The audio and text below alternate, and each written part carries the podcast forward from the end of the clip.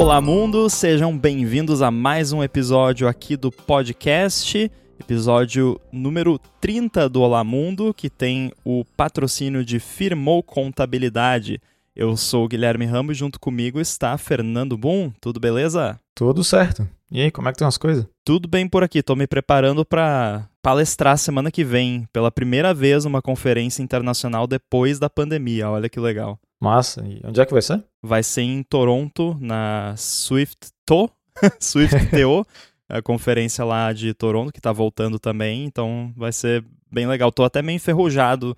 Não lembro direito como que prepara a palestra. Tô finalizando aqui e, e não sei. Eu espero que dê tudo certo. Eu acho que aos poucos está voltando a memória de como faz isso. Tu sabe se vai ter streaming da, das palestras, alguma coisa assim, pro pessoal, se quiser ver? Eu não sei dessa conferência, mas eu acho que vai ser gravado, pelo menos. Uhum. É, e se não for, eu vou dar uma palestra muito parecida na NS Spain em setembro. Uhum. Então, para quem não vai na, em nenhuma das duas, pelo menos vai ter a gravação da NS Spain para poder ah, assistir essa talk.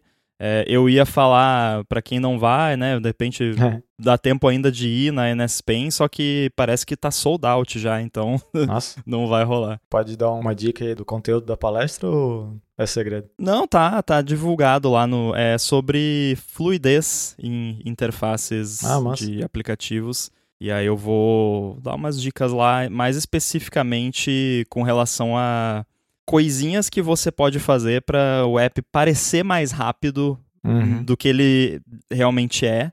E isso parece horrível, né? Você tá enganando, né? mas é aquelas coisas bestinhas assim que você pode fazer, que tipo você já otimizou a parte de velocidade, mas uhum. ainda assim tem alguma coisa que não tá bem certa, sabe? É, uhum. é, é esse detalhezinho que eu vou abordar, acho que vai ser bem bacana algumas dicas práticas de como resolver esses probleminhas e deixar aí tudo mais agradável para todos. E a gente até comentou um pouquinho aqui em algum episódio, que eu não vou lembrar o nome Sim. sobre, sobre algo assim, né? Legal. Foi altamente inspirado, tanto... Esse papo começou lá no Stack Trace, num uhum. episódio recente, acho que uns dois episódios para trás, e, e logo depois também a gente comentou a respeito. Então foi totalmente inspirado nisso. Eu uhum. pensei, olha, isso daria um bom, bom tema para uma talk, porque são vários truquezinhos simples assim que, uhum. que dá para fazer. Então, quem está interessado e, e, também depois de tudo feito e vídeos disponíveis, a gente dá um jeito de compartilhar aí com o pessoal. Legal. E falando em compartilhar, vamos pegar aqui uns feedbacks que a gente recebeu, porque o pessoal manda feedback, a gente recebe, lê, mas às vezes a gente precisa também, né, reproduzir isso aqui no, no episódio. E eu quero reproduzir aqui uma dica do Douglas Frari, que é lá dos Estados Unidos, escuta aí o Olá Mundo, é, mandou aí vários elogios pra gente. Então já quero agradecer aí o Douglas pela mensagem bem bacana. Mas ele deixou especificamente uma dica que o App Feedback Assistant, além de permitir registrar bugs, permite ler os anúncios de releases das versões betas atuais. Ele falou que tem uma neura de ler cada coisinha que aparece lá para ficar ciente do que estão mexendo e ter uma ideia da direção ali da, dos novos betas e das tecnologias da Apple. Então, queria compartilhar aí. Obrigado, Douglas, pela mensagem e pela dica, que eu acho que muita gente não se ligou que lá no Feedback Assistant você tem acesso aos release notes. Não, bem bacana mesmo. Eu mesmo não sabia disso. eu acabo vendo release notes quando alguém chega nele antes do que eu, né? É, ou uhum. alguém na empresa manda, ou sei lá, no, no Twitter, X, ou Mastodon, sei lá, alguma coisa assim. Daí eu acabo vendo ali o, um link que alguém postou e eu lembrei que, ah, ok, tem os release notes. Ou quando de fato tem uma versão nova e eu, eu fico encucado com o que mudou, eu vou atrás para ver. Mas de fato eu não sabia que tinha no Feedback Assistant ali e é, e é bem bacana que está tá tudo junto no lugar. É engraçado que o release notes que eu mais leio é justamente o do Xcode Beta sempre, porque eu sempre quero ver se eles corrigiram lá o meu pet bug, qualquer que seja o do momento. O meu do momento atual, do Xcode 15 Beta, é que no beta mais recente, toda vez que eu crio um arquivo novo no projeto, ele dá crash. Olha que legal. Massa. e só, mas é só no macOS Beta também. No Ventura isso não acontece. Então uhum. é uma combinação ali, mas enfim, né? Beta tem dessas coisas.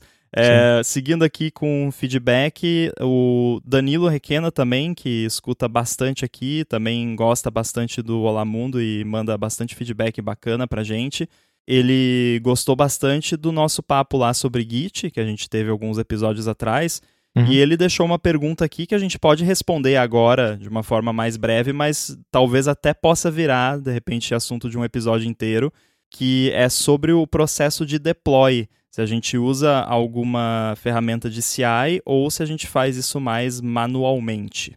Então, é... o que nós usamos no, no Pathly para iOS é só dar uma olhada lá no, no nosso GitHub, que dá para dá ter uma ideia, mais ou menos. Eu não uhum. sei até que parte fica aberto é, coisas do deploy se não está logado. Agora eu não sei, tem que dar uma verificada. Normalmente tem aqueles arquivinhos no repositório, né? Que você Os saca como que é o workflow. É, exatamente. Eu tava pensando mais na, na, na UI do próprio GitHub mesmo, se tinha alguma, algum acesso a actions, mas sem poder usar os actions, né? Tipo um read-only, assim. Não uhum. tenho certeza. Mas enfim, né? É, resumindo, nós usamos o é, GitHub Actions para gerar os builds, rodar testes e tudo mais. E tem uma integração ali junto com Fastlane, uns scripts custom que a gente tem ali para fazer, fazer release. E é basicamente isso. Então, se quiser dar uma olhada ali no, no nossos fast files, ou não seja lá como é que se chama aquilo, não lembro.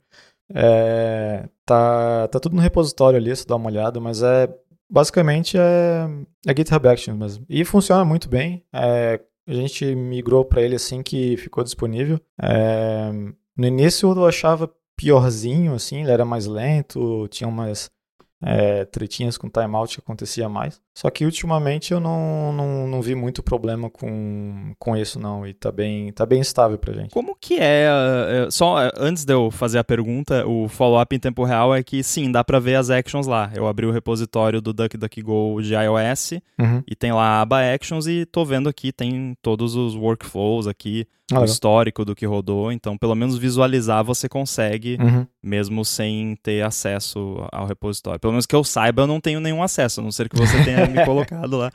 Espero que não. é, pelo que eu tô vendo aqui, eu, eu tenho acesso público só ao repositório e uhum. dá pra ver o, as actions lá. Mas eu queria perguntar para você, porque eu sou bem noob nesse aspecto de GitHub Actions. Uhum. É, eu achei até bizarro, porque eu não fazia a mínima ideia de que isso era possível. Como é que funciona? Tipo, eles te dão um, ambiente macOS com Xcode e tal, ou você tem que fornecer o seu próprio e ele só faz o, a ponte? Como é que é, assim, esse setup básico de actions do GitHub para iOS, Mac e tal? É tudo remoto mesmo. A gente não tem nenhuma máquina on-prem, é só rodando no servidor do GitHub mesmo. É, hum. o, como funciona em relação a fazer, a usar, eu não em, em, relação a billing e tal, eu não tenho certeza. Se eu não participei, eu lembro que é, na época que tinha, teve uma discussão se a gente ia usar ou não, eu lembro de, pelo projeto ser open source, tinha uma certa, certas vantagens é, que o GitHub hum. fazia pra gente. Ou seja, não é específico da gente, né? Para qualquer projeto open source. É, eu não sei como isso tá hoje em dia, não sei se, se existe ou não, mas não é, não é nenhuma, não é nenhum sistema onde, que eu, já, eu sei que tem muita empresa que usa, né? Por exemplo, tem um Jenkins rodando numa Amazon qualquer lá, numa AWS, e só que daí ele faz o, um, um client server com uma máquina macOS em outro lugar né? Uhum. É, isso, é, isso, é, bem utilizado, né? Até eu já usei isso uma vez, tipo, a gente tinha a máquina no escritório, só que usava o Jenkins rodando no servidor. É, mas o GitHub Actions, pelo menos do jeito que nós usamos, é, é, tudo no próprio GitHub Actions mesmo. Então, se tu for ver ali nos uh, YAML files, que eu sei que tu gosta bastante, é, tem ali no, nos jobs tu falar ah, run on, daí passa macOS né, tu, tu passa o environments para ele e tudo mais. É, o que eu sei, eu posso estar errado, mas a última vez que eu olhei, né, como, como sempre nessas coisas de CI, o preço para rodar no ambiente de, é, da Apple, né, tipo macOS, é mais caro do que se for no Linux. Óbvio. Né, sempre. é, então, se eu não me engano, nós temos alguns steps que rodam em Linux, que se dá para rodar, por exemplo, SwiftLint, eu acho, que roda no Ubuntu. E mas a própria compilação daí tem que ser, né, no macOS. Mas tá lá, tá, se der para. É só dar uma olhada lá no, nos YAML files que tem no repositório que tem, tem tudo lá. E seus projetos pessoais é, é archive e upload manual mesmo? É, projeto pessoal é como é tão pouco é, é, como é raro né, a quantidade de vezes que eu faço release, eu não, eu não senti necessidade de automatizar isso. Seria... E no Xcode novo agora tá melhor ainda, porque é um clique só. No, depois que você deu o archive, você só seleciona para onde vai, tipo, uhum. ah, App Store. É um uhum. clique, não tem mais aquele monte de etapas e tal. Sim, não, é bem tranquilo. É, eu não, é, né, como é um projeto, os meus projetos pessoais são pequenos e eu não faço tanto deploy, assim, então não, eu não vejo necessidade mesmo. Mas não seria é, eu imagino que não seria muito complicado passar para um, um GitHub Action, porque assim que a gente fez a migração uh, de um sistema para o outro, foi, foi bem tranquilo, assim, não... É, tem umas coisinhas no GitHub Actions que, que é meio chatinho, eu acho que eles demoram um pouco para é, ter suporte a novas versões de Xcode, de macOS, esse tipo de coisa, então fica um pouquinho na mão deles ali. Como todo o sistema de CI, né, se tu não, se tu não tem controle da máquina, isso vai acontecer em qualquer lugar. É que eu estava acostumado com o Bitrise, o Bitrise ele era muito e é ainda, eu acho. Ele é muito rápido, né? Sai um beta, se não for no mesmo dia, no dia seguinte ou na próxima semana, já está lá na... disponível para tu usar se tu quiser. Sim. Né? É, eu sempre segui o, workflow manual, uhum. porque nos meus projetos sempre fui basicamente só eu, tirando um outro projeto open source. E o que sempre me complica nessas questões de CI é a parte de, de criar lá o workflow e de dar manutenção. E aí, putz, ah, expirou o provisioning profile, daí tem que ir lá uhum. fazer upload de novo, tem que abrir um milhão de dashboards e, sabe? Uhum. Eu, eu eu tenho uma aversão muito grande a workflows onde eu tenho que ficar abrindo dashboards e, e abrindo interface web para navegar lá num menu para achar, para uhum. fazer upload de uma chave. Eu acho muito chato isso e me tira muito do flow, né, do trabalho. Uhum. Então eu sempre evitei porque o tempo que eu gastava ali fazendo aquele upload na mão e no, meu, no caso tipo do AirBuddy, por exemplo, é só notarization e aí eu tenho um script que cria o DMG, manda, notarize, pega o DMG e, e, bota lá já com o nome certinho, com o ícone no DMG, tudo perfeito. Então, é, tipo, é um comando que eu rodo então já é um CI de pobre, talvez, né? É, eu fiquei, eu fiquei por bastante tempo em outra empresa fazendo release com script em bash também. É, só a parte é. de de fato mandar para App Store ali que era mais chatinho de fazer, então acabava usando Sim. Xcode nessa parte. Mas todo o resto ali de, de compilar, rodar os testes, fazer o archive e tal, era, era um scriptzinho em bash que fazia tudo que tinha que fazer e funcionava bem. Eu usei uma época o Fastlane pro Chib Studio, mas é aquela coisa eu parei de usar porque parou de funcionar. Daí, tipo, é. chega, você usa, aí, digamos que para fazer o upload manual leva 10 minutos. Eu tô chutando alto, porque não leva tudo isso, não. Porque é o, o uhum. archive é o do, do Chib Studio, né? Que é um projeto pequeno, é uns 5 minutos. Aí clique, clique, clique, next, next, next, finish no Xcode, mais 5 minutos. Chutando alto, então 10 minutos. Uhum. Aí você faz isso com Fastlane e você leva 15 segundos, porque só, só roda um comando. Maravilha. Mas aí, daqui a pouco, daqui dois meses, para de funcionar e dá um erro. Aí você vai parar, passar uhum. duas horas tentando descobrir como que resolve o erro que deu e como que faz funcionar de novo. Então, nas, no somatório, das, no fim das contas, dá elas por elas, tipo, dá na mesma. Pois é. Né? Porque essas ferramentas, tipo, o Fastlane é, é maravilhoso, mas vamos combinar, é uma pilha de gambiarras, né? É. e é. gambiarra em cima de gambiarra até funcionar. E é, é assim que funciona o negócio. E funciona, é, é ótimo. Mas aí uma hora quebra, aí você tem que ir lá e tem que arrumar e tal. Então, quando que eu passei a usar CI de novo? Agora, recentemente, com Xcode Cloud. Uhum. E aí eu tô usando, tô usando pro, pro Chib Studio, já faço todos os uploads beta interno, beta externo, App Store, tudo pelo Xcode Cloud. Uhum. É, os meus apps open source aos poucos também eu estou começando a usar. E agora que vai ter notarization também no Xcode Cloud, vou passar a usar para tudo. Então, o Xcode Cloud para mim resolveu porque é aquela coisa, como é a própria Apple, aí já é tudo integrado, eles já têm acesso à sua conta de developer, a gerar profile, certificado, etc, etc.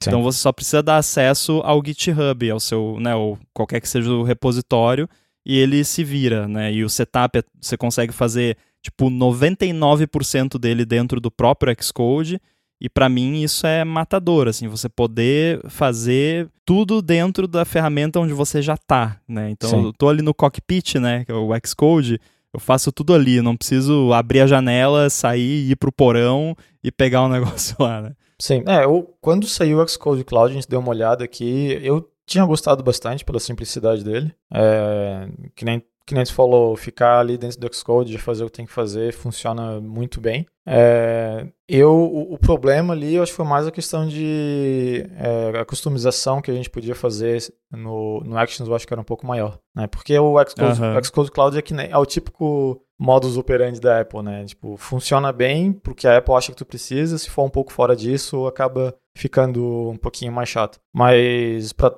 todos os projetos que eu tenho pessoais e até outro, vários outros projetos que eu trabalhei, seria faria tudo assim, né? Eu, o, o problema só é, eu acho que é questão de budget. Eu acho que ele acaba ficando um pouquinho mais caro do que os outros. Mas eu realmente não, não, não faço mais ideia da questão de preço, comparando com outros, tipo, sei lá, um Bitrise ou seja lá o que for. Então, é o, é o que funciona melhor, o que funciona mais rápido, mas. É, mas é, sobre o, o Fastlane, é a primeira vez que eu estou usando de verdade. Né? Antes, é, eu já tentei usar umas vezes em outras empresas, mas acabava não.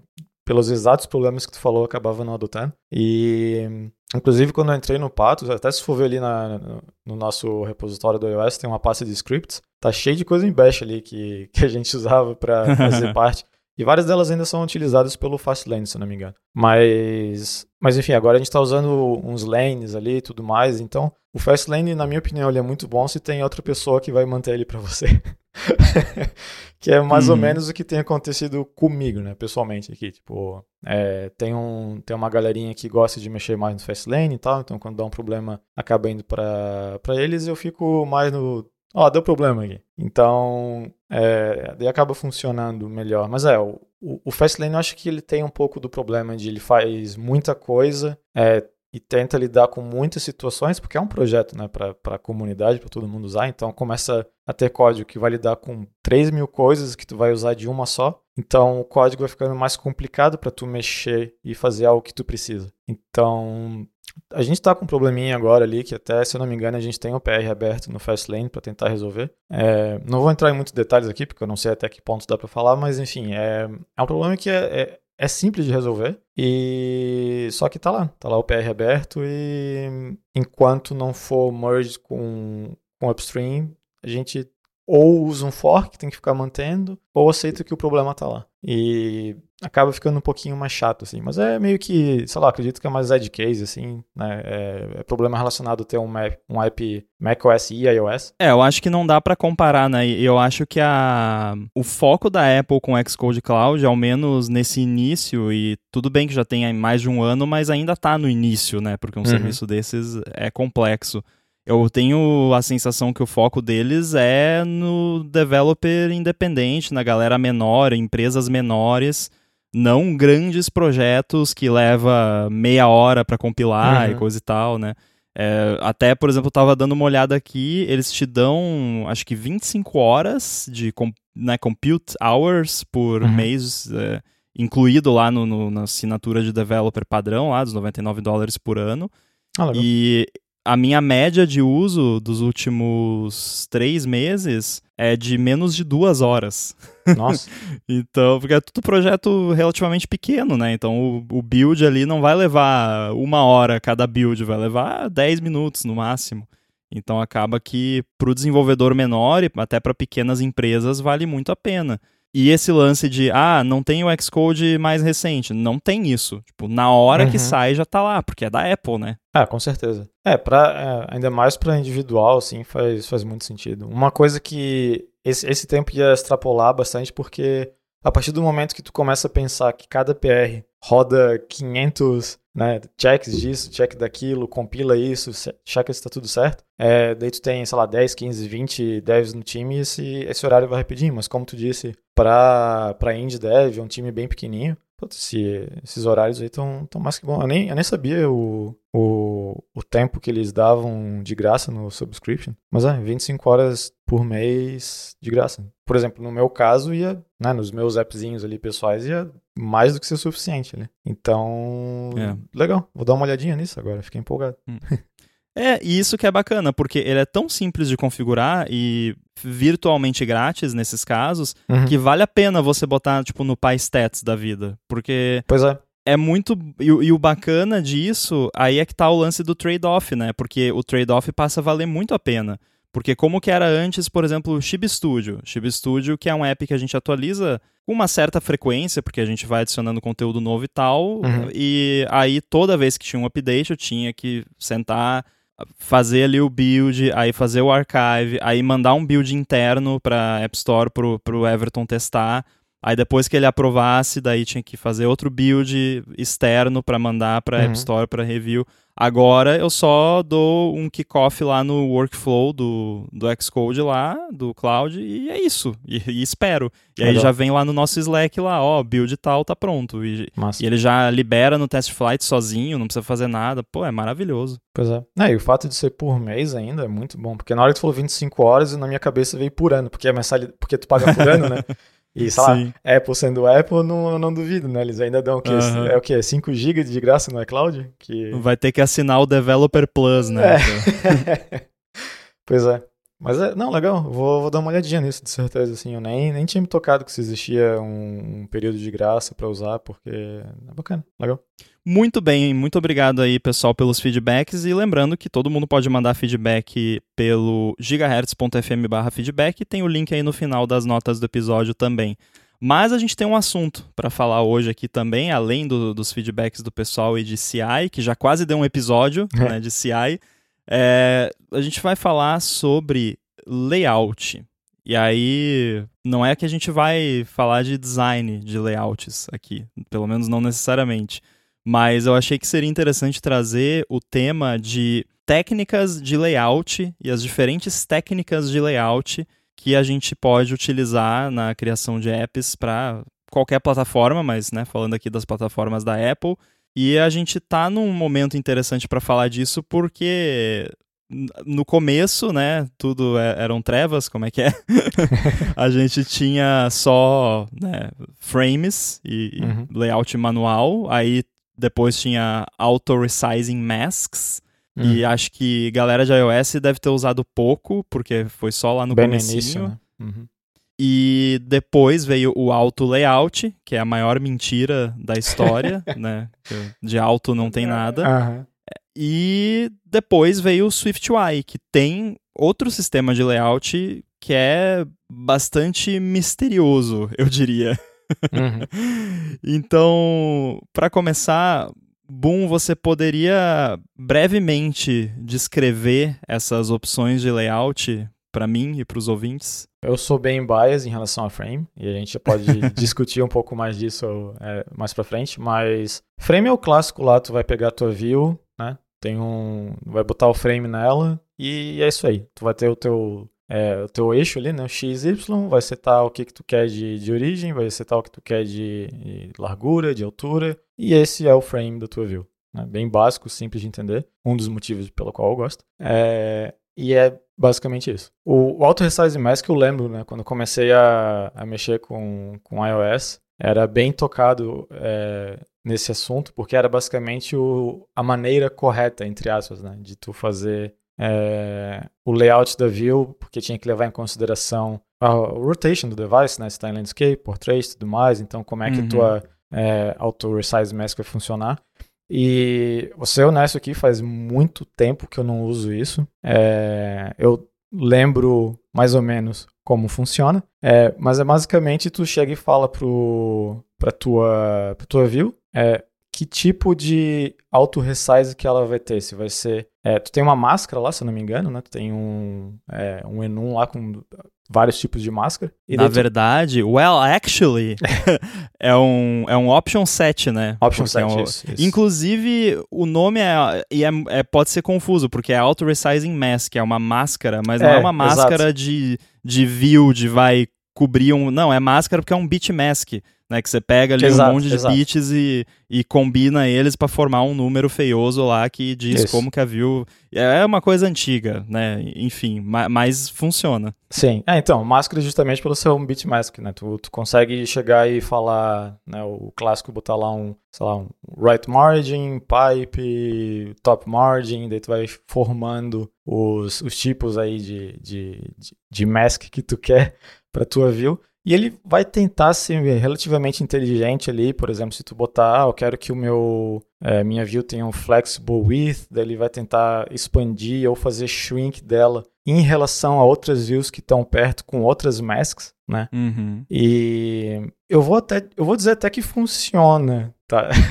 não é não é tão ruim quanto parece, ele funciona para coisas simples, na minha opinião. É, e, e era isso aí. Então, tu basicamente falava, ó, essa view aqui, quando eu tô em landscape, eu quero que ela pegue, sei lá, bem mais espaço do width e o height continue fixo. Então, ali já ia, né, tu põe um negócio mais fixo ali, de width, tu vira o device, ele tem mais espaço para expandir, então ele sabe que pode expandir, é como se tivesse em SwiftUI um spacer ali no meio, e ele vai, vai pegar esse espaço ali de, é, de UI da tua tela, né? Então, é, é bem difícil ver isso, ver, ver, ver, isso hoje em dia. É, geralmente tem algumas é, extensions que eu vejo de view que até usam para meio que ser backwards compatible também, com sistemas que ainda fazem rely disso. Eu sinceramente não sei dizer como é que ele é traduzido, no final das contas, se tu cria uma auto resize mask, como é que o sistema gera isso? Eu imagino que no final das contas é tudo frame, né? Então, é, eu acho que é isso, mas eu não vou, não vou falar aqui.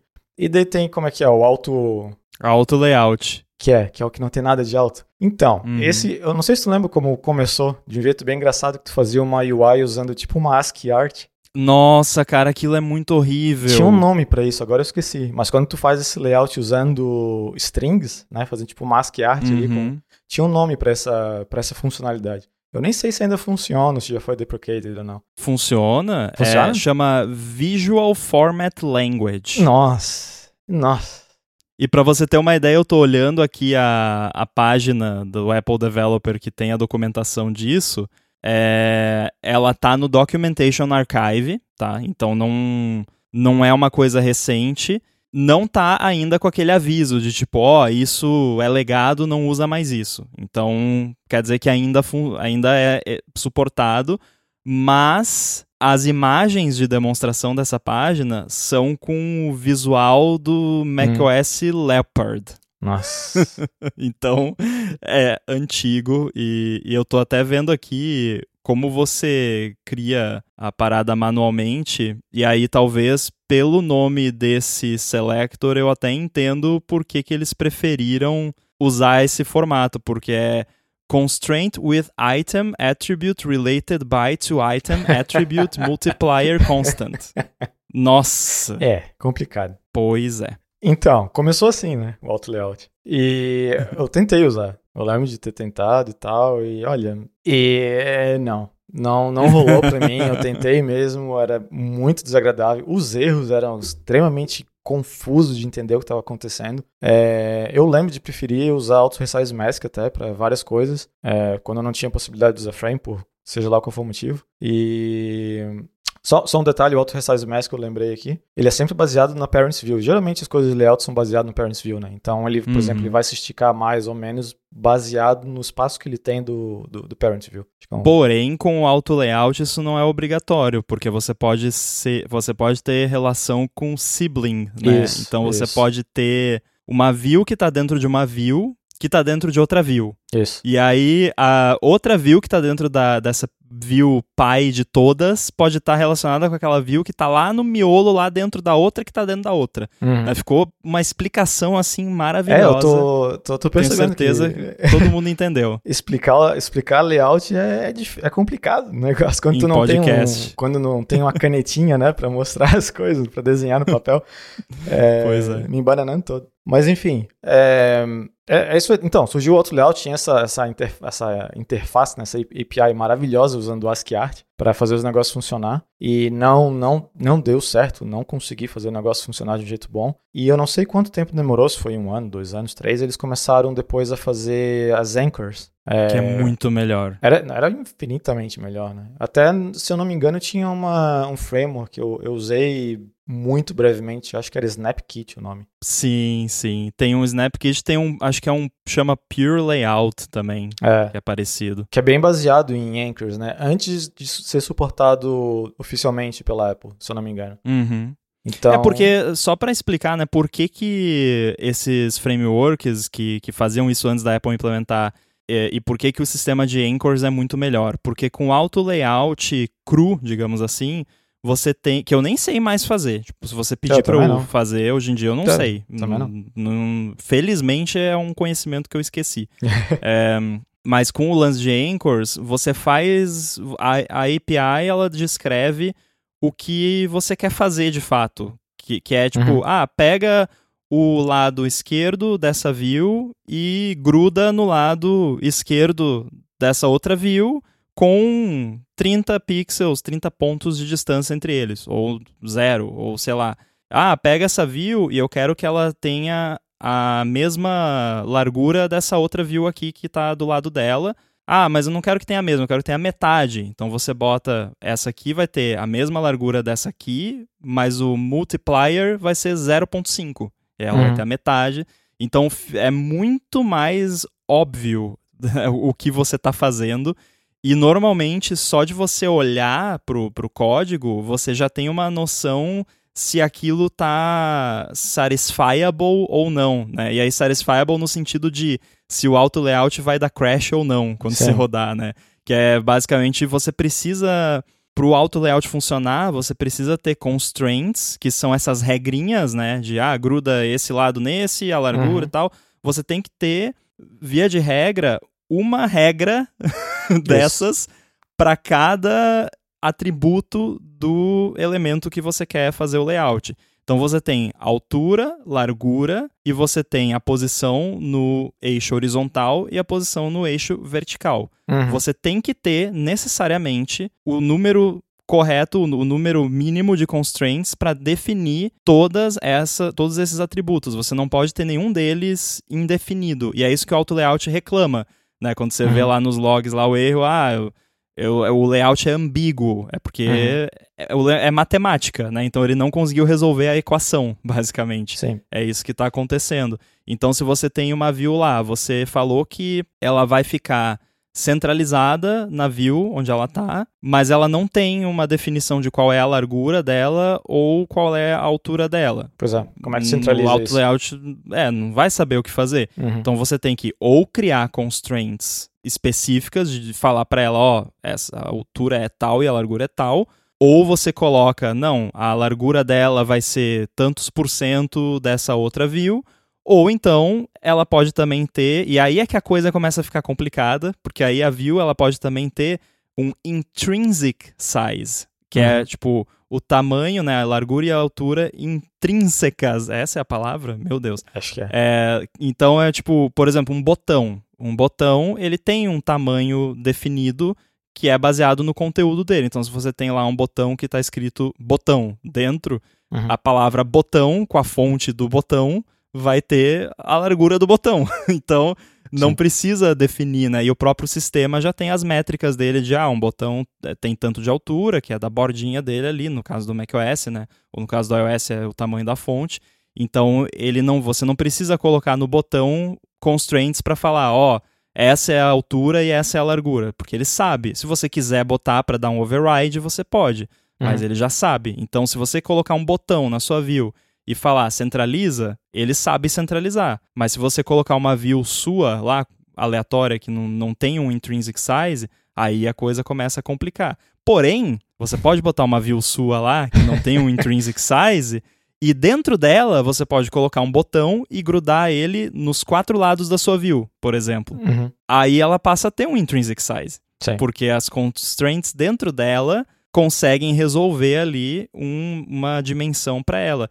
E com toda essa explicação maluca que eu dei aqui, vocês já devem estar, talvez, né, os ouvintes e as ouvintes mais espertos já devem estar percebendo que existe um trade-off env- envolvido com auto layout relacionado à performance Uhum. porque olha a recursividade do, do cálculo que ele está tendo que fazer. Porque se você tem ali um monte de view dentro da outra, com um monte de constraints, é conta pra caramba. Sim. E ainda tem que levar em consideração que eles têm. Cada, cada view ela vai ter o, o solver né, do algoritmo do, do auto layout. Ele tem que levar em consideração nível de prioridade daquele layout, que tu pode fazer override. Né? Por uhum. exemplo, tu tem uma view que tem uma prioridade para ter uma largura X e a prioridade dela é A, e outra view tem pra, né, que pode influenciar a largura dessa view que tem uma prioridade B. Então, dependendo das prioridades de cada, de cada constraint ali, vai resolver de um jeito diferente.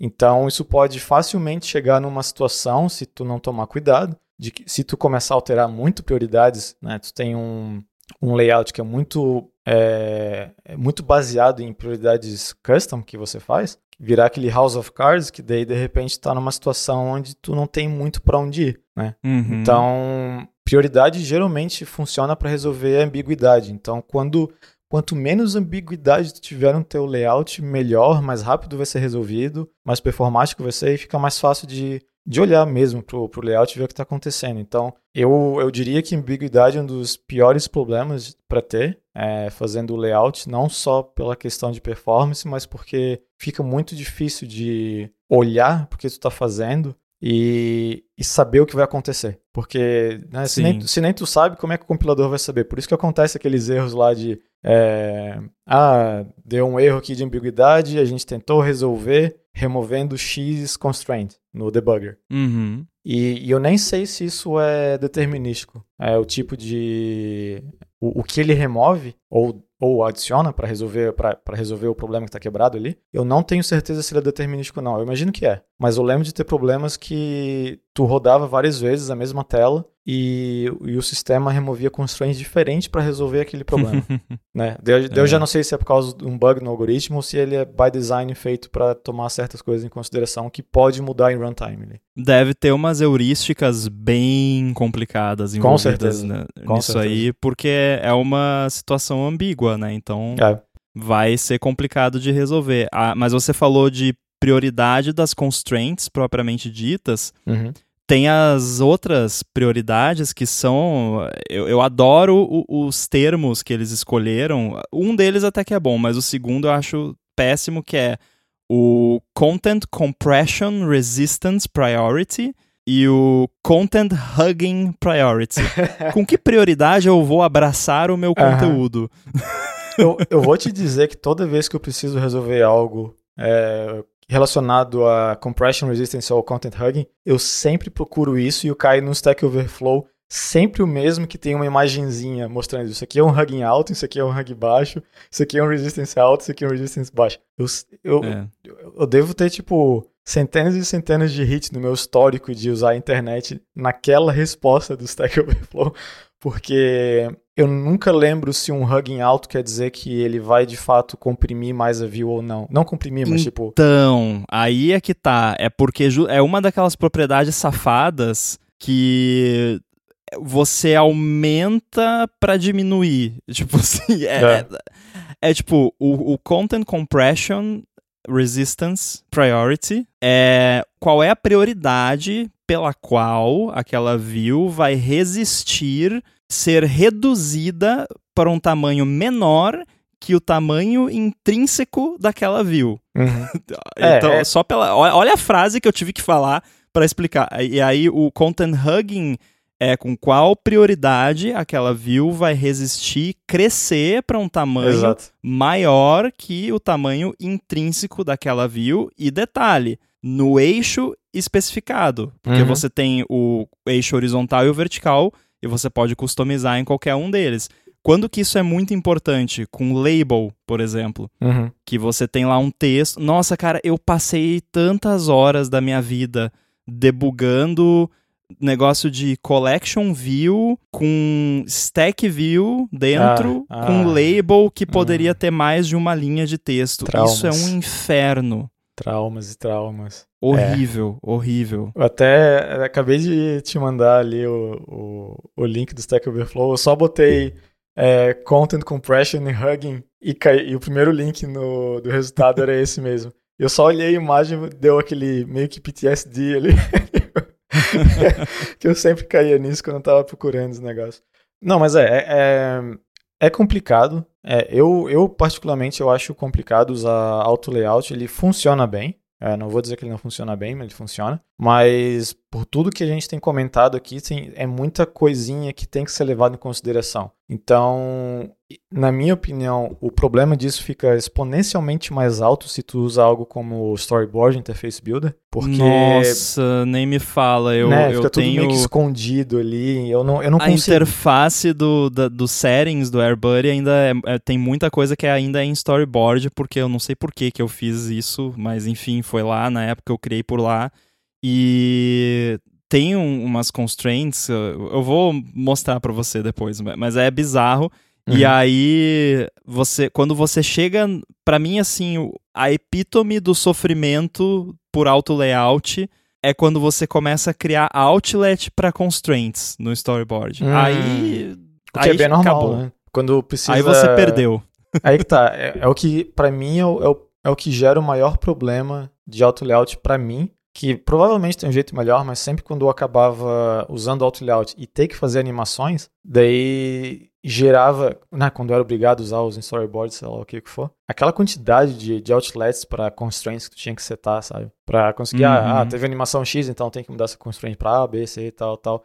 E a ordem que tu tem que ativar e desativar constraints importa muito, né? Uhum. Se tu uhum. tem certas constraints ali para fazer uma animação da tua view andar, sei lá quantos passos ali para para esquerda, para direita, para cima, para baixo, tu tem que desativar uma constraint e ativar outra. Então, se tu ativa uma antes de desativar outra ou vice-versa, dependendo da situação, porque não é sempre né, desativar um e ativar outro, depende um pouco da situação, tu vai acabar com os problemas e erros e bugs, né? Vai, é um inferno. Então, por essas e outras, né, que agora eu vou falar É, eu gosto de frames. E, e eu sei que quando vai ter gente aqui, né, escutando, ah, meu Deus, frame faz tudo estático. Ah, é, não, então, vamos lá. é, eu não sei como é hoje em dia, é, mas eu sei que é, quando começou o auto layout ele resolvia tudo para frames, é, ou ao contrário, ou agora resolve tudo para frames. Enfim, no final das contas é tudo frames. Por quê? Não, sim, eu, até hoje continua sendo assim. O, Resolve o que você né? tá vendo na tela são frames. É. Então, a sua view lá, depois que, o, que ele fez o layout pass, é, que aliás é outra complicação, é porque você tem o layout pass, né? Então você tem o run loop. E para quem não sabe o que é run loop, não vai dar tempo de explicar, mas procura, mas a gente de repente explica em outro momento. Mas tem o run loop e uma das etapas do run loop é o layout pass. Uhum. Se você tem um layout todo definido ou majoritariamente definido por auto layout, e você acessa a frame de uma view antes do layout pass, Isso. não vai estar tá o valor lá. Ela vai estar tá zerada ou vai estar tá com o valor default, não vai estar tá o, o valor do frame da view lá.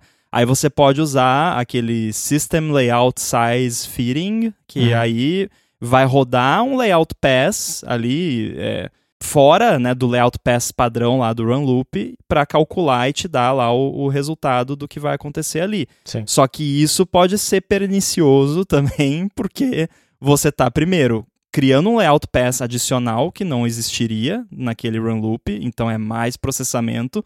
Se você tá fazendo isso, sei lá, quando o usuário tá arrastando um elemento na tela, ferrou. Você- 120 FPS rodando dois layout passes, um para você pegar o layout fitting lá e outro para ele fazer o layout. Não dá. Uhum. É, o que eu faço com animação, por exemplo, que você mencionou, né, animar constraints, eu não animo constraints, eu desisti disso faz tempo. Se eu tenho uma situação onde eu tenho, porque eu ainda uso bastante auto layout, mas Uhum. eu tenho uma situação onde eu preciso animar um negócio, eu já criei uma, uma desenvolvi uma técnica ali que eu arranco auto layout, faço animação usando frames Uhum. e reaplico o auto layout.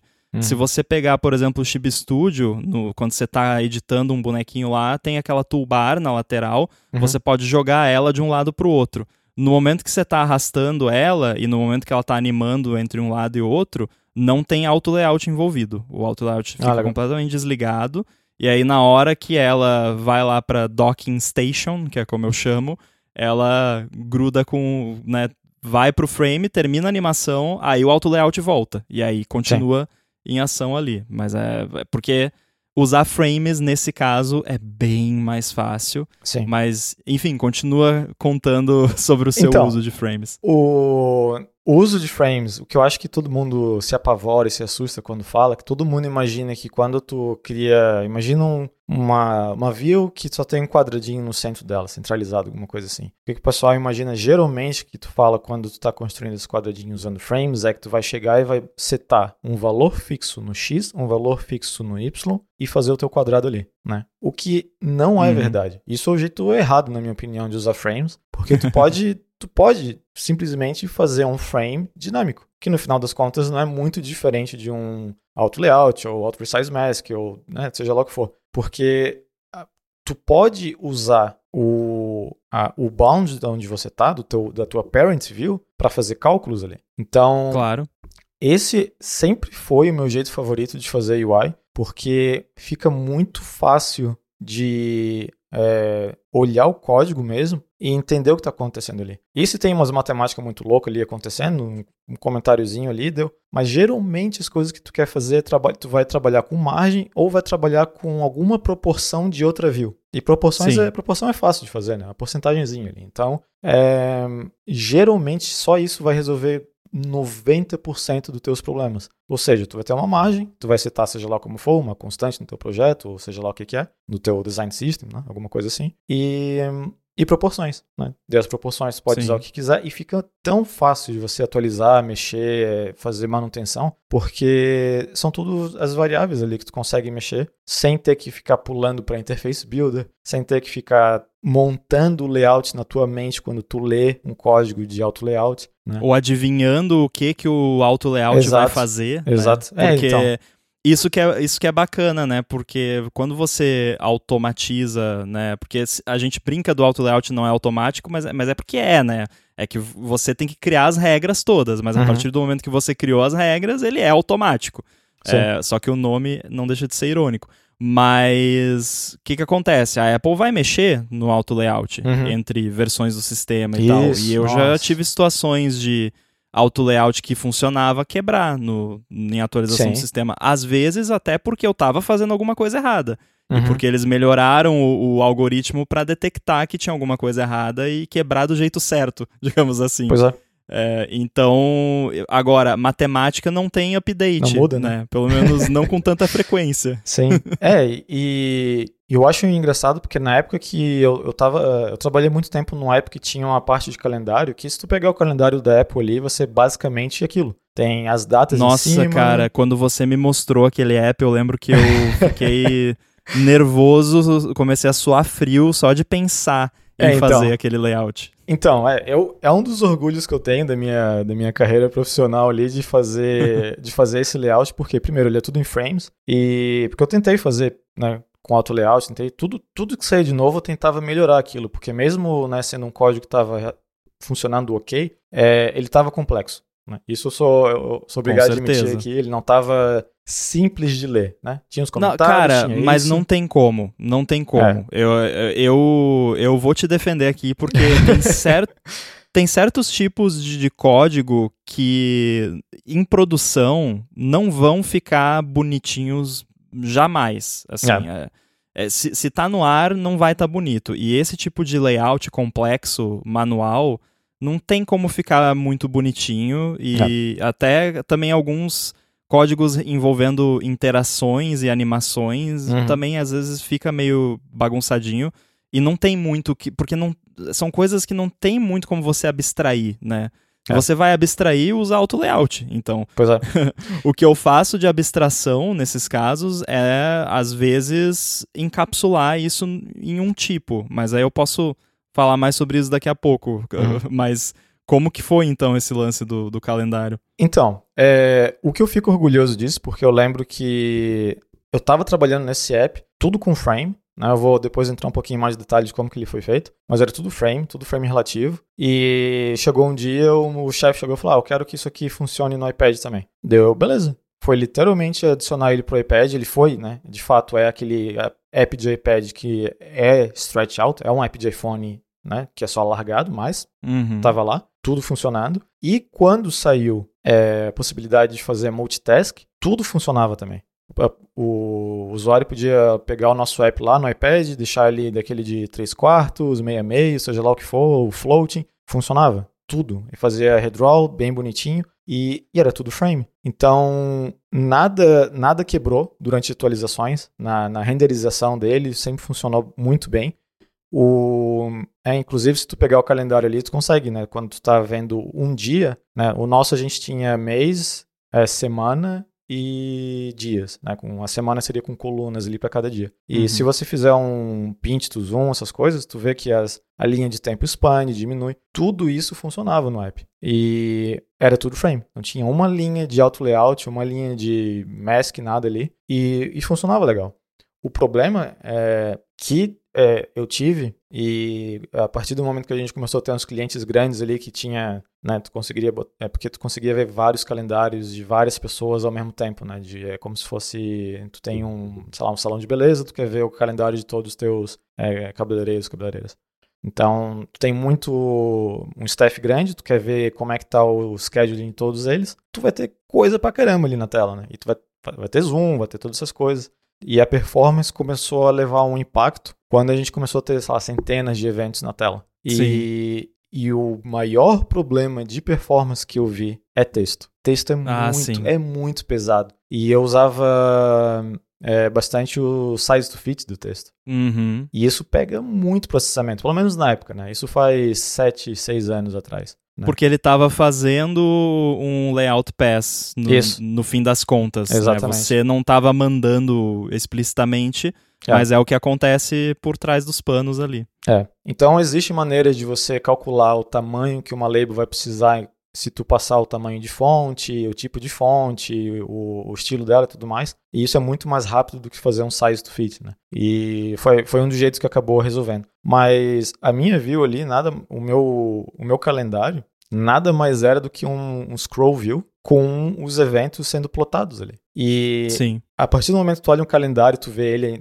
passa na cabeça que não, isso aqui é tranquilo, até fazer um SwiftUI, alguma coisa assim, um auto layout é tranquilo. Mas daí tu começa, isso vai ser extremamente difícil de explicar né, em, em formato de podcast, mas quando tu começa a ter intersecção de eventos em horários específicos, né? Tu não pode só chegar e falar, ah, eu tenho dois eventos no mesmo, no mesmo slot, então é só pegar o tamanho deles, dividir por dois e pronto, né? Tá um do lado do outro, bonitinho. Sim. Nem sempre isso é verdade, porque tu pode ter um evento com tempo maior, que estica mais para baixo, né? Outro com tempo menor, então ele fica só lá no topo, digamos assim. E daí tu tem outro evento que pega um pedaço, sabe, de é, do, do, evento, do primeiro evento que tá lá embaixo e mais um uhum. evento do lado desse. Então tu acabaria dividindo por 3, só que o lá de cima seria só por 2. Então, tu tem que calcular, tu tem que calcular a intersecção de, do, dos conjuntos, sabe? e tudo isso foi feito com frame. E tem uma. Tem um. Eu não vou lembrar de cabeça agora, mas tem uns métodos muito bons do, de. É, umas funções, no caso, do, da, dos structs de CG Rect, size e tudo mais, para checar a intersecção. Que, tem. Que elas é, são extremamente rápidas é para resolver. Só intersects. É só é, intersects, né? Que é basicamente um. É muito cheap, porque é matemática. É. Ele vai usar o, o, inclusive as instruções otimizadas de floating point do processador, né? Uhum. É muito rápido. é muito todos rápido. têm, então é muito rápido. É. Você pode rodar a 500 FPS que não vai. O, os iPhones de hoje em dia não vão nem sentir. É. E até Quando... daquela época não, não sentia muito. Não, não. Quando eu comecei, eu lembro que um dos primeiros protótipos dessa UI eu fazia a colisão manualmente. Eu só checava ah, se esse X está num lugar X, blá blá blá tal. E eu, eu vi ali, né? Se, se, se, se colidia. Eu troquei para o Intersect é, e eu, eu não lembro agora, né? Como eu disse, faz, sei lá, seis anos. Mas na minha cabeça vem coisa de dez vezes mais rápido, sabe? Sim. Então. Mas enfim, né? Para resumir a história, é, é uma interface complexa, né? Dentro do calendário também tinha a parte, né? Imagina ali o calendário do dia, tu tem os slots de eventos, tem a parte de working hours, que são um, é tipo um background com um fade diferente para saber, ah, se a pessoa está trabalhando nesse horário, mesmo tendo evento ou não. É, tem gaps de working hours, porque as pessoas podiam tirar um break, né? Ah, sei lá, vou almoçar, então tal. Então, tinha muito conteúdo dentro daquela interface e foi tudo feito com frame. É, e funcionava muito bem. Né? Tudo que a Apple lançava aí de é, multitask, tamanho diferente de, de, de, tela, iPhone X, sabe, essas coisas, não eu, não, eu não tinha problema. O que eu tive problema com o iPhone X foi só a questão do 10, sei lá, X, não sei como é que fala. Foi... Safe Area? Safe Area, exatamente. Mas aquilo foi extremamente rápido de arrumar. Eu lembro que é. o, a minha task de ah, suporte para iPhone 10 estava lá de, sei lá, uma semana, alguma coisa assim, e se foi dois dias foi muito. Porque como já estava tudo sendo calculado com, com frames, eu já tinha. Eu vou botar em várias aspas aqui um design system, porque aquilo não era um design system, era basicamente um, um struct com const. é, eu basicamente mudava coisas ali, botava, considerava safe areas em algum lugar que antes não precisava considerar e pronto, está feito. E, e foi bem, bem tranquilo. E eu lembro de como teve, é, na época que ficava bastante no Slack lá do, do pessoal da iOS, era bem normal de ver, ah, olha só, saiu versão nova de iOS e eu estou recebendo esse warning aqui de constraint que está ambíguo, sei lá o que. Por quê? Porque eles mudaram como que funciona a engine do auto layout, né? E eu nunca Sim. tive esse problema é, com, com o app dessa empresa, né? Que eu trabalhei ali por uns sete anos. Então, a, a, ideia que eu quero passar aqui é que se falar que ah, trabalho com frames, não é para tirar essa, essa, é, esse preconceito de que frames é um frame fixo num, num, espaço do teu canvas, porque ele não é. Tu pode facilmente deixar ele relativo com views em volta dela ou com views que é parents dela e o código não fica ruim como muita gente deve estar imaginando, né? Ele fica bem fácil de reason about. É, uhum. Que, como eu falei, a grande parte das coisas vai ser é, fazer o cálculo do centro da view, que é basicamente dividir ela né, por dois e a, o tamanho da view por dois, da, da parents por dois também, e é isso aí, tu tá com o centro. E, e é isso. Então, faz, faz um tempinho que eu não faço é, layout sem ser SwiftUI, que a gente pode falar mais um pouquinho aqui para finalizar. Mas Sim. quando eu tenho que fazer uma view nova, é, e aí não é algo que eu estou alterando, que já existe, que eu estou usando outro layout, isso e aquilo. Eu, o jeito que eu geralmente vou, eu faço com o frame primeiro, mesmo se eu vou trocar para outro layout depois. Só porque fica mais fácil, pelo menos na minha cabeça, de entender o que está acontecendo, quais são as constraints e o que, que, e o, que, que é o output disso tudo. Então, se o pessoal do time não se importa em deixar ali em frame, acaba ficando, mas se não, Daí eu faço a troca ali pro, pro auto layout. Porque Sim. até pra animação, sabe? Fica tão mais tranquilo de você fazer animações usando frames e tudo mais que é, eu não vou falar que auto layout é ruim, eu gosto de auto layout, principalmente a parte de Anchor, eu acho que funciona muito bem. É, Anchor às vezes resolve um problema de um jeito mais fácil e o código é mais bonito do que se tu usasse frames. Então eu não é, eu não tenho muito essa ideia de que se eu vou fazer uma view, ela tem que ser frame ou tem que ser auto layout. Eu simplesmente vejo o que faz mais sentido para mim. Eu geralmente começo com frame, depois eu mudo se eu achar que, que é melhor. Mas, mas é isso, só eu já falei com muita gente que quando eu falei que usava frame, meio que torcia o nariz assim, uhum. porque achava que, ó, se sair um iPad maior, tuas coisas vão ficar tudo para um canto e, é, sabe, vão ficar. É porque não tem alto no nome.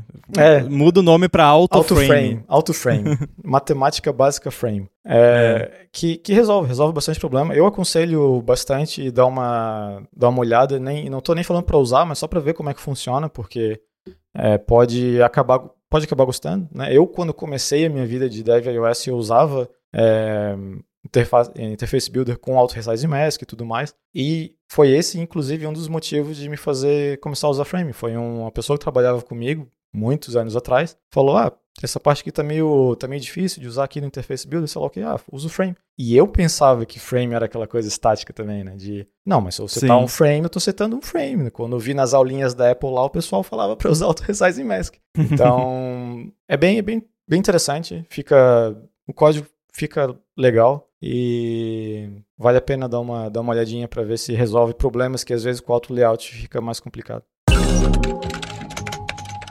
Esse episódio do Olá Mundo tem o patrocínio da Firmou.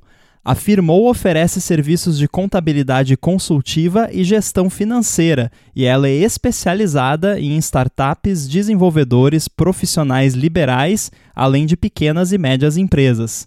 Então, para você aí que está pensando em desenvolver para as coisas da Apple, por exemplo, a Firmou resolve todo o rolo que é abrir ou manter a sua empresa com a operação que recebe dinheiro de fora.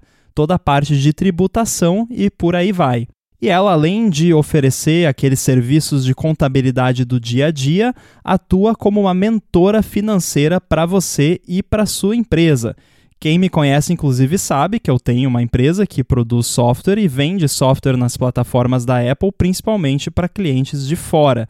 Então todo o recebimento aí vem em dólar e afirmou é que faz toda a operação para mim de garantir que está tudo sendo feito de forma legal, que todos os tributos estão calculados corretamente e eu consigo receber o dinheiro de fora sem ter nenhum tipo de problema. E eu tenho também sempre disponível o pessoal da Firmou para tirar qualquer dúvida. Então, sempre que surge aí qualquer dúvida, posso fazer isso? É melhor fazer assim? É melhor fazer assado? Qual banco que é melhor? Eu sempre entro em contato com eles lá e peço alguma ajuda. A Firmou conhece as melhores estratégias para você abrir e manter a sua empresa, sempre de olho na economia de custos, nos tributos certos para cada categoria e etc. Especialmente nas áreas envolvendo TI, ela sabe fazer a legalização do jeito certinho para você ganhar tempo, deixar isso 100% na mão deles e se focar mesmo no dia a dia da sua empresa vale muito a pena você investir num serviço de contabilidade especializado, como afirmou, porque vai por mim, você não vai querer gastar tempo com burocracia. Então, para conhecer melhor os serviços da Firmou e se livrar da bagunça que é toda essa parte burocrática e financeira da legalização ou manutenção fiscal da sua empresa, faz o seguinte: procura por Firmou Consultoria no Facebook ou no Instagram. A Firmou está pronta para ajudar todo mundo que escuta o Olá Mundo, independente da sua necessidade. E a gente tem certeza de que ela vai resolver tudo para você, assim como ela faz todos os dias aqui, tanto para mim, Rambo, com a minha empresa, quanto para a Gigahertz, porque a Firmou também cuida aí da contabilidade da Gigahertz. Então, mais uma vez, Firmou Consultoria no Facebook ou no Instagram. Muito obrigado a Firmou pelo patrocínio do Olá Mundo e literalmente aí todo o apoio que eles dão a Gigahertz. Tá, agora na prática, né? Você falou um pouquinho do intersection lá de, uhum. de C-Direct e tudo mais, mas um overview simples assim na prática, eu tenho uma view qualquer e eu quero fazer o layout manualmente lá. Eu tenho lá, uma imagem, um label e um botão e eu quero fazer o layout usando frames. Uhum. Como que é na prática que você tem que dar. Onde que você seta o frame? Porque eu não posso setar o frame willy-nilly ali, né, em qualquer lugar e achar que vai funcionar, porque o sistema não vai desligar o auto layout só para mim, né? Eu preciso uhum. meio que fazer um setupzinho ali para que a coisa funcione. Como que é esse setup? Então, é, eu tinha um. É, acho que é feio hoje em dia falar que usa é, hierarquia, né? Subclasse e tudo mais. Mas, mas eu tinha um.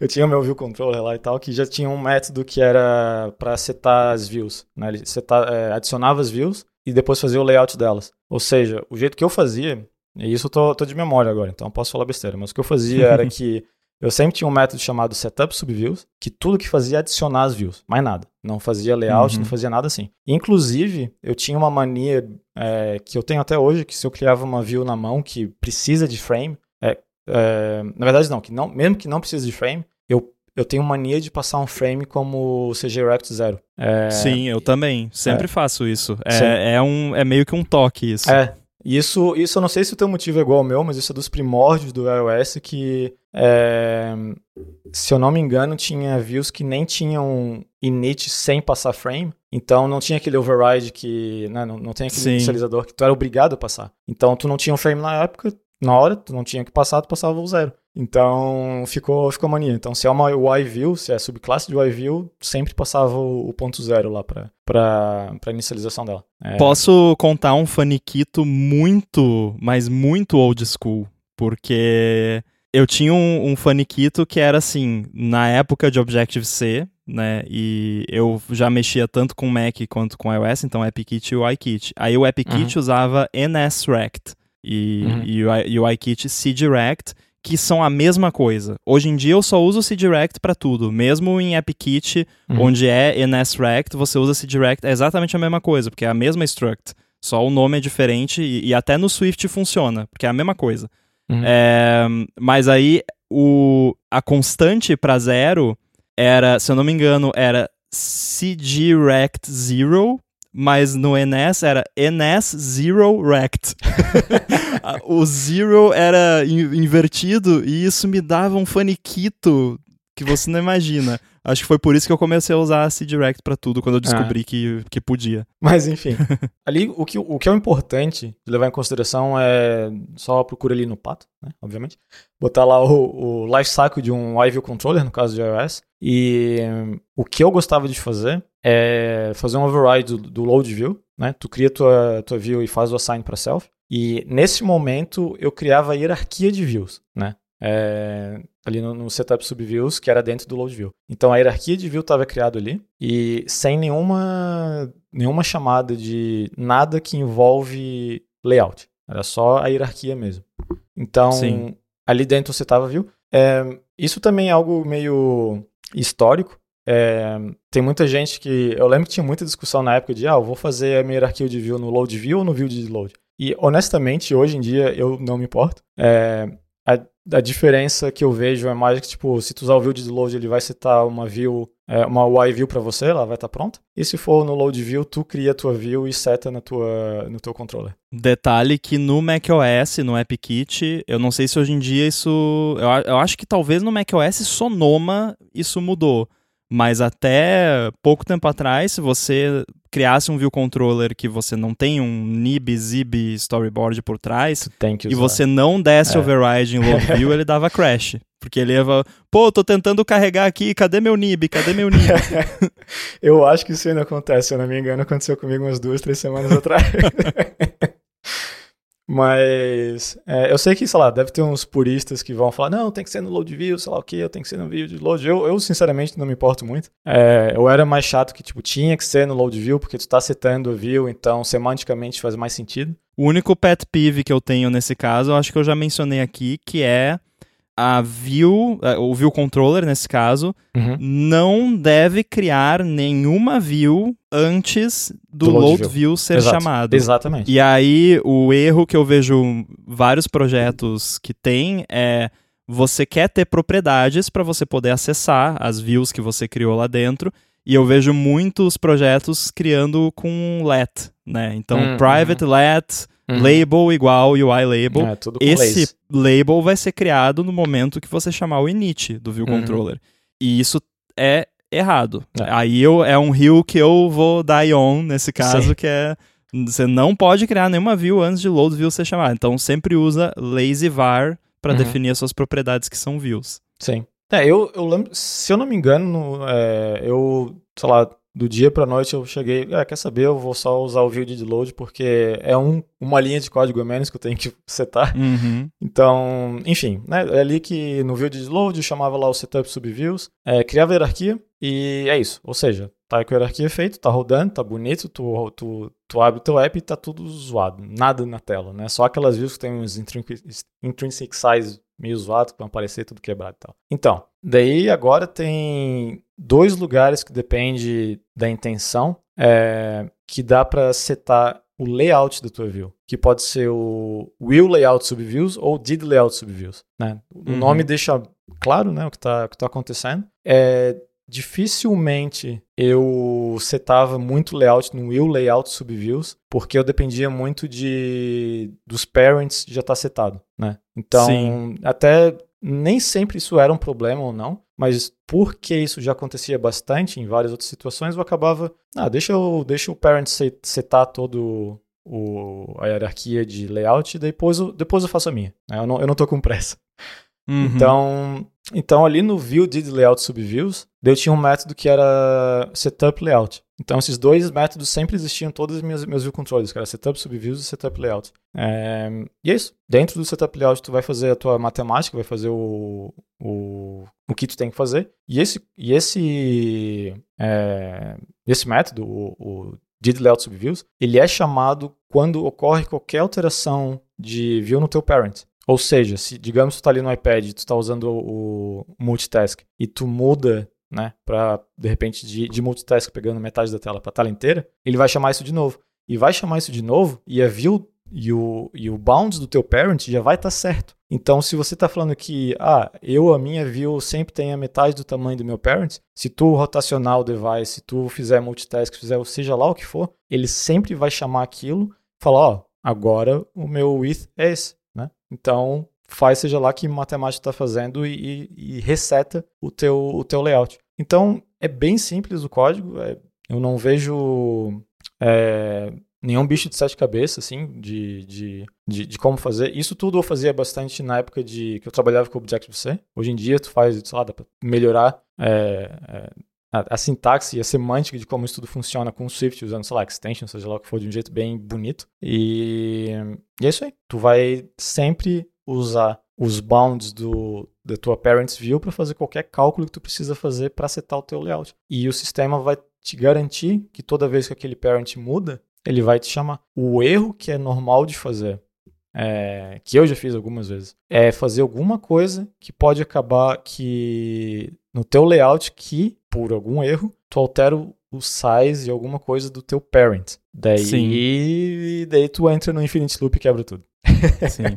Agora, foi bom você mencionar isso. É, nesses casos, como que você lida, por exemplo, se eu tenho um parent que precisa do child para saber o tamanho dele? Tipo hum. um, um, retângulo que precisa ficar do tamanho com padding de um texto que está dentro dele. Aí você faria o layout de tudo no parent, nesse caso. para você não ter essa situação do sim, child sim. modificar o parent. Exato. É. Entendi. É, você falou de Swift, eu mencionei brevemente antes, mas uh, uma técnica que eu já usei várias vezes quando. Porque eu também tô na, no mesmo barco que você, que eu tenho usado praticamente só SwiftUI recentemente. Uhum. E nas poucas vezes que eu, que eu uso ainda AppKit e UIKit, eu acabo usando Auto Layout porque normalmente é só coloca essa view e deixa do tamanho do parent, que aí é o, o exemplo mais básico. Eu tenho até um snippet no, no Xcode que já faz sozinho isso.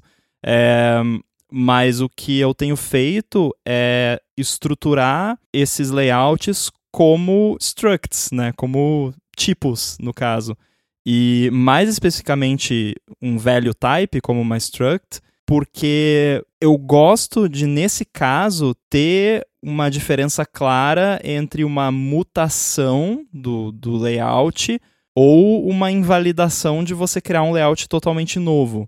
E aí, como você está usando um value type, você tem o mutating, né? E uhum. também, ao mesmo tempo, você não tem como ter uma situação onde algum fator externo vai alterar inesperadamente a sua struct lá do, do seu layout e causar um bug maluco lá que você não tem ideia de onde está vindo, porque tem 20 coisas apontando para o mesmo lugar e, e, e, mexendo naquilo, né?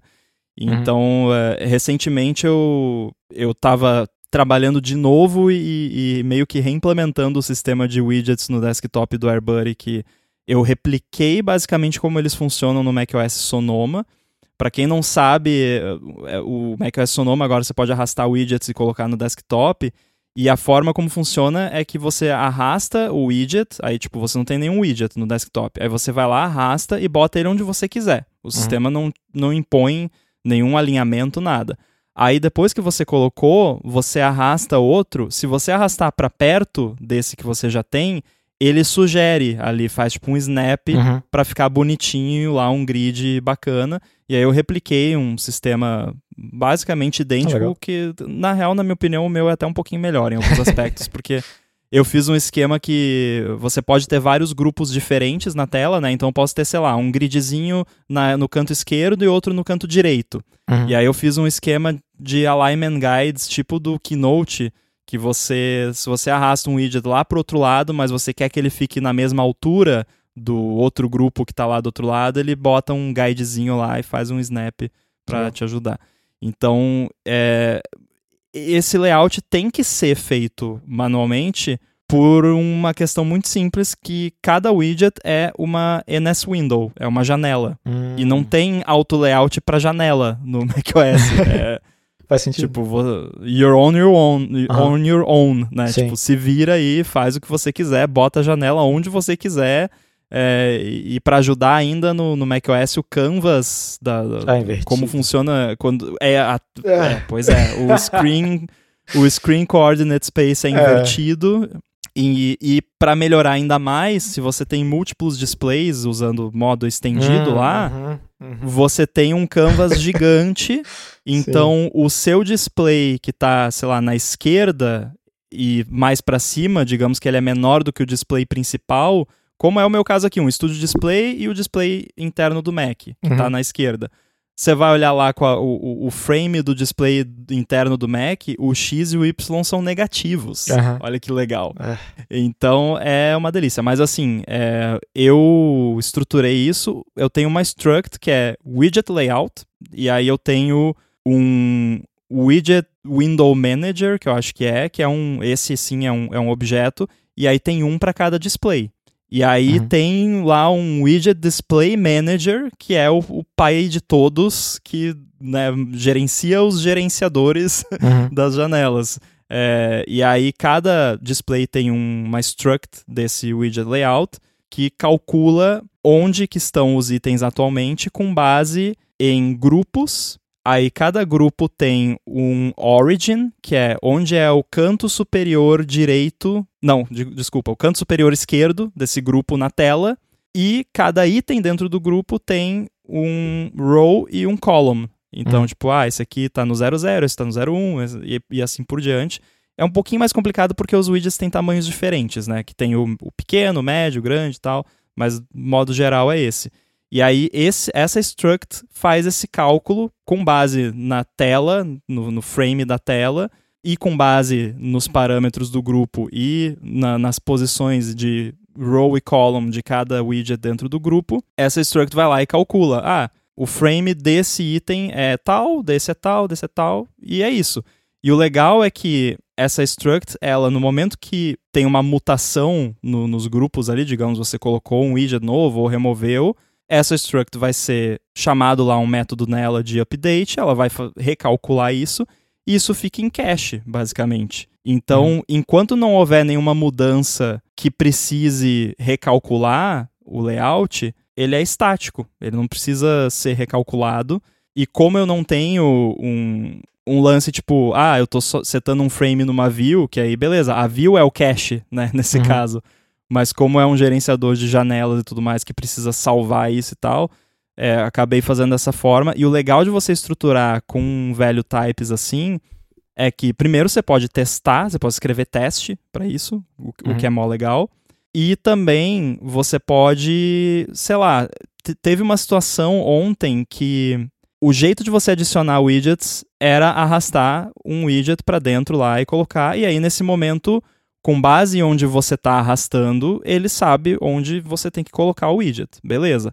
Mas aí eu queria um context menu lá que você só colocar, você dá um right click lá num widget que você já tem e vai lá add widget, seleciona um widget e ele adiciona.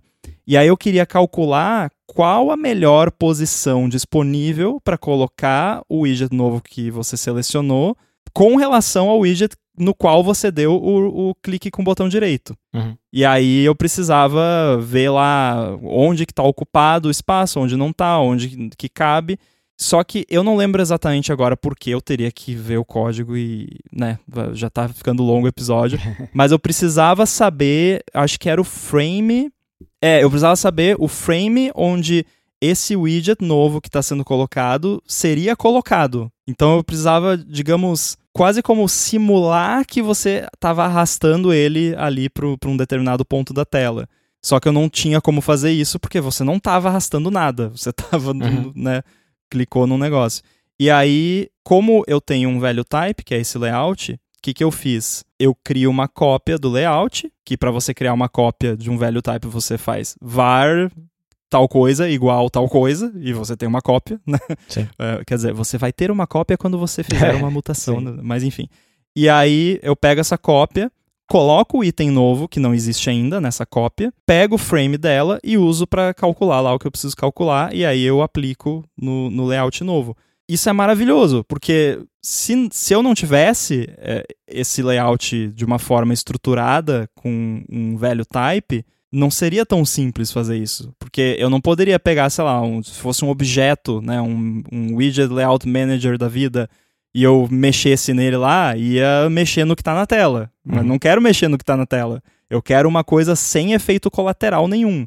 E aí, nesse caso, o velho type ajuda. Claro que aí você tem que implementar o velho type direito, né? Não adianta o velho type ter um monte de singleton lá dentro que ele tá chamando, né? Daí aí não, não adianta, né? Sim. Mas ah, então esse é o meu calendário, no caso. Eu fiquei bem, bem orgulhoso do, uhum. do, do resultado desse porque eu comecei meio que skeptical, assim, comigo mesmo, sabe? Será que vai rolar isso aqui? Ou será que não? Parecia um problema complexo, e é um problema complexo, mas à medida que eu fui fazendo e fui testando, e o fato também disso ser um velho type, me permitiu testar muito mais fácil, de, de uma forma sem precisar ficar rodando e dependendo de questões ali de displays e tal, porque eu criei uma view em SwiftUI que pega esse layout e simula ele no preview lá.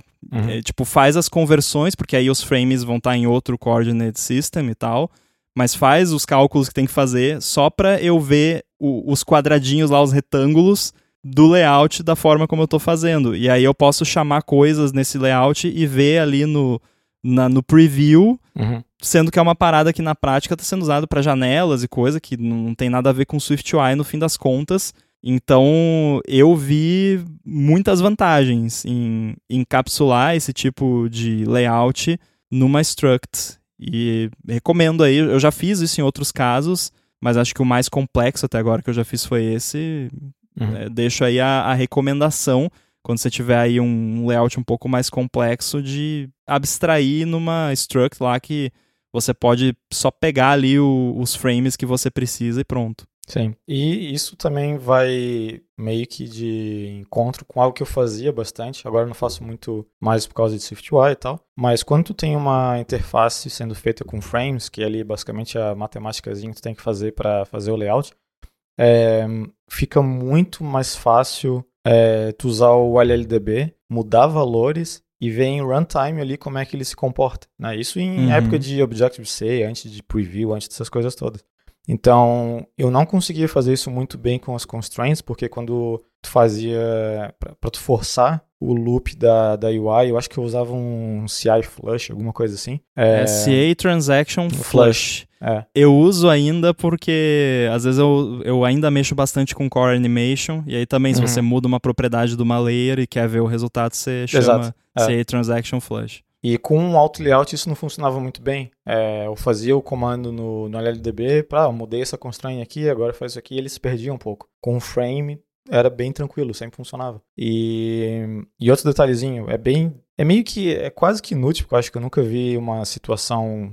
Eu acho que nem existe uma situação onde difere muito, mas eu gosto de, no código, quando está fazendo o layout, deixar bem explícito quando está trabalhando com bounds e quando está trabalhando com frame. Porque, uhum. basicamente, uma, sei lá, um resuminho bem rápido da diferença entre eles. O, o bound representa view no seu próprio sistema de coordenada. Então, basicamente, a origem sempre vai ser zero, né? onde o frame representa a, a, posição da view no sistema de coordenada de uma parent view. Então, uhum. eu, eu gosto de, ah, eu quero fazer esse cálculo aqui, por exemplo, eu quero me posicionar em relação ao meu parent, é, usando só o size do parent, só o, só o width ou height, né, sem me importar com, com a, a, origin, eu gosto de usar bounds, porque deixa bem claro ali que nenhuma parte do origin me interessa. Por mais que se tu usar o frame vai dar, acaba que dando na mesma, porque é só ver a conta e tu vê que não tem nada acontecendo com x e y, é, eu acho que o código fica um pouco mais legal de ler, porque fica, a intenção fica mais clara, né? Que Sim.